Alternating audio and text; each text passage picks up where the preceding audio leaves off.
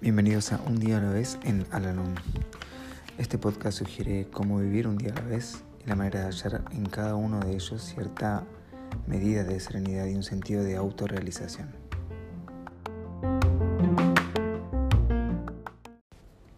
Hola, ¿cómo están?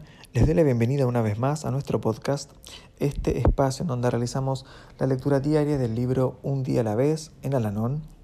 Hoy vamos a realizar la lectura que corresponde al día 12 de agosto. Es muy difícil superar el hábito de establecer normas para nuestros cónyuges y esperar que estos las sigan.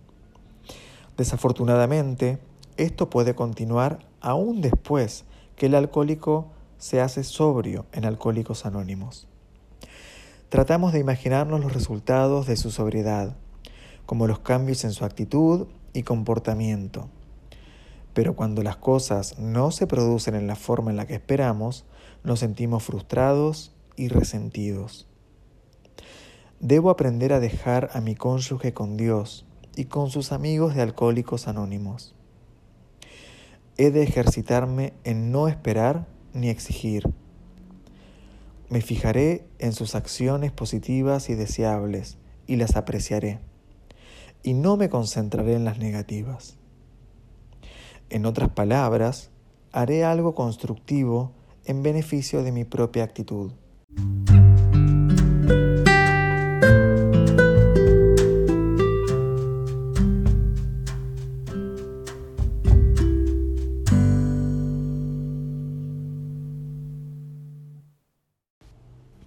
Recordatorio para hoy. No esperaré encontrar la perfección en otra persona hasta tanto yo no la haya alcanzado. Como sé que esto nunca ocurrirá, aprenderé a aceptar las cosas como son y dejaré de manipularlas para tratar de cambiarlas. Buscaré un enfoque más sabio en la vida, en mí mismo y no en otras personas. Debes aprender a renunciar a tu voluntad en muchas cosas si quieres conservar la paz y la concordancia con los demás.